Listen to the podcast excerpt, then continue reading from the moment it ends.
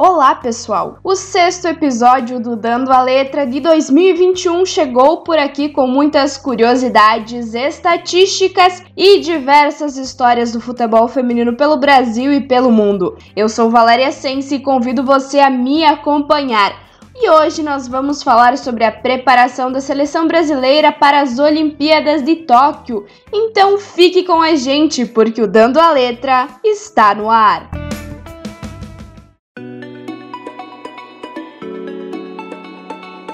Foi dada a largada e a contagem regressiva começou. Faltam menos de 100 dias para a estreia da seleção brasileira nas Olimpíadas de Tóquio de 2021 e os trabalhos já começaram. A treinadora Pia Sunderhaj comandou os treinos da seleção na Granja Comari entre os dias 5 e 13 deste mês de abril. Esta foi a terceira convocação feita por Pia em 2021. Em janeiro, a seleção feminina participou do período de treinamentos em Viamão, no Rio Grande do Sul, e em abril, a Canarinho enfrentou as seleções da Argentina, Estados Unidos e Canadá no torneio She Believes em Orlando, nos Estados Unidos. Obrigada. Obrigada. Uh, goleiras. Muito bem, goleiras. Bárbara, Havaí Bárbara do Havaí Kinderman. Luciana. Luciana. Ferroviária. Ferroviária. Nicole. Nicole. Napoli. Napoli. Defensoras. Defensoras. Changyung Dazon. Rafael Changyung Dazon. Bruna Benites, do Internacional. Érica, do Corinthians. Tainara. Tainara Palmeiras. do Palmeiras. Fabiana. Fabiana, do Internacional. Juliana. Corinthians. Poliana, do Corinthians. Tamires. Tamires, do Corinthians. Camila, Palmeiras. E Camila, do Palmeiras. Meia-campistas. Meio-campistas. Duda Santos. Temos Duda Santos, Palmeiras. do Palmeiras. Ingrid. Ingrid, Corinthians. do Corinthians. Julia Bianchi.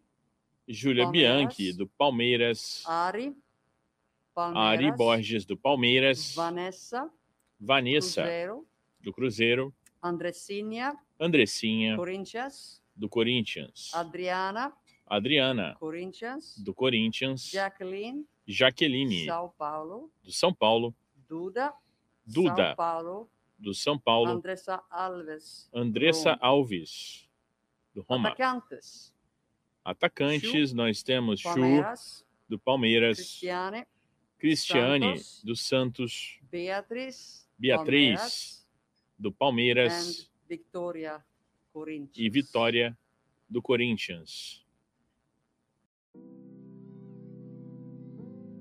A contagem regressiva para Tóquio vem dias antes de uma data histórica do futebol feminino. Completam 80 anos do dia 14 de abril de 1941, quando o presidente Getúlio Vargas instaurava o Decreto-Lei número 3199, o qual proibia as mulheres de jogar esportes incompatíveis com as condições da sua natureza, como o futebol, por exemplo. Conforme publicação da página do Museu do Futebol, foram quatro décadas de banimento cujas consequências são sentidas até hoje. Conforme publicação na página do Museu do Futebol, foram quatro décadas de banimento e as consequências são sentidas até hoje, seja pelo atraso no desenvolvimento da modalidade, que provoca diferenças de tratamento, cobertura, salário e premiação, e até o preconceito que impera no imaginário social e coloca o futebol como um espaço que não pertence às mulheres, sejam elas atletas, treinadoras, gestoras, torcedoras, árbitras ou mesmo jornalistas. Além disso, a página do museu apresenta uma importante reflexão e ressalta a importância de construir bases fortes de futebol feminino, elemento fundamental para o futuro da modalidade. Além disso, entender suas particularidades e não fazer comparações, pois o futebol feminino deve construir sua própria trajetória e buscar suas próprias estrelas. Um dos aspectos, e, e o Vargas, é, o governo dele é muito forte em criar regulamentações, né? Então, uma das coisas que ele faz é criar uma lei geral de esportes para o Brasil. E ela tem lá um artiguinho, que é o 54, que diz isso. Né? Então, as mulheres ficam proibidas a prática de atividades esportivas inadequadas à sua natureza. Por que, que ele faz isso? Porque a gente tem que entender para que, que serve a mulher na década de 40. O que eles diziam? A mulher cabe ao papel de gerar os filhos fortes da nação. É a de cuidar da educação, dos, da educação e da moral da nação através do exemplo da casa, do lar e da família. Né? É, é, a gente fala que a construção do ser atleta e a construção do ser mulher são construções opostas. Por quê? Porque quando a gente olha para o que, que é ser mulher? Ah, é bela recatada do lar, né? É ser linda, feminina, maternal, cuidados físicos, cuidar da casa, delicada, meiga, frágil, né? O frágil é importante. Então, é... e aí você pensa, tá? E o que, que é ser atleta? Se você ser atleta, você precisa ser o quê? Você precisa ser corajoso, você precisa ser forte, você precisa ser rápido, você precisa ser ágil, você precisa ter raciocínio rápido. E ser mulher não é nada disso. São 80 anos depois e temos a oportunidade de ver hoje as mulheres brilhando dentro e fora das quatro linhas e nesse momento se preparando para uma Olimpíada. Essa data FIFA teve como foco os treinamentos visando a Olimpíada de Tóquio, que vai acontecer em julho deste ano. E durante o período de treinamentos, a técnica Pia contou com 24 jogadoras que atuam em especial no Brasil. A exceção foi a zagueira Rafaele, que atua na China, e a atacante Andressa Alves, que joga na Itália. A estreia ficou por conta da atacante Giovanna Crivellari, que teve a primeira oportunidade na equipe principal. Com a estreante, a técnica sueca soma 72 atletas convocadas para a seleção feminina com o período sem viagens e partidas oficiais por conta das restrições sanitárias impostas pela pandemia de coronavírus, que ainda tem um cenário muito grave no nosso país. Pia pôde trabalhar com mais tempo o grupo que teve à sua disposição. Ao longo dos dias, a treinadora realizou treinamentos de alta intensidade, jogos treino com as atletas e também fez testes com jogadoras específicas em posições diferentes, já visando os Jogos Olímpicos. Mas além das atividades gerais, a comissão da seleção focou principalmente em duas atividades: bola parada e contra-ataque.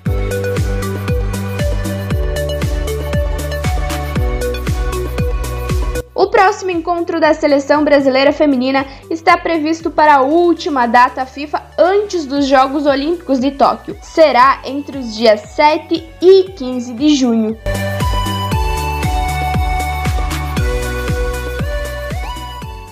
Em entrevista coletiva transmitida pelo canal oficial da CBF no YouTube, a meia Andressa Santos, atleta do Palmeiras, falou sobre a convocação, falou sobre o Brasileirão disputado pelo Havaí Kinderman e também sobre essa nova oportunidade de atuar pelo Verdão Paulista.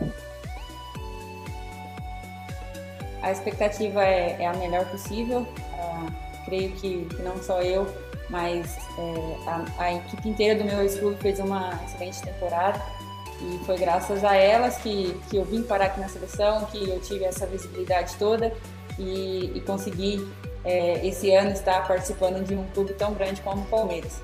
Então eu estou bem feliz, espero repetir é, ainda melhor como foi o ano passado a minha temporada, é, fazer melhor esse ano na, na, nova equipe, dar o meu melhor e com certeza é, conquistar títulos com, com o Palmeiras. E para encerrar o Dando a Letra de hoje, a gente traz uma notícia animadora para a seleção. A seleção brasileira feminina subiu mais uma posição no ranking de seleções femininas da FIFA. Na atualização desta sexta-feira, hoje, dia 16 de abril, o Brasil aparece na sétima posição com 1.970 pontos.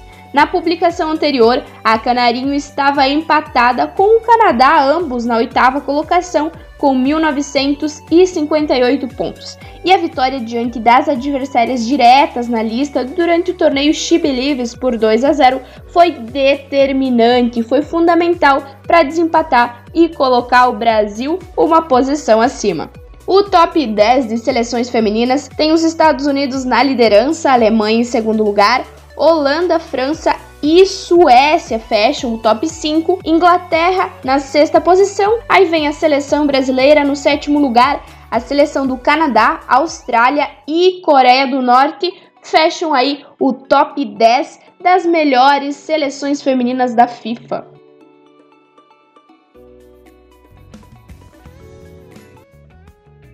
E é assim que nós chegamos ao fim de mais um Dando a Letra. Nós nos encontramos no próximo episódio e você já sabe, pode conferir tudo sobre o futebol feminino no site jogandocomelas.com.br ou nas redes sociais do Jogando com Elas. Lembre, apoie e acompanhe o futebol feminino e até a próxima. Um ótimo final de semana a todos!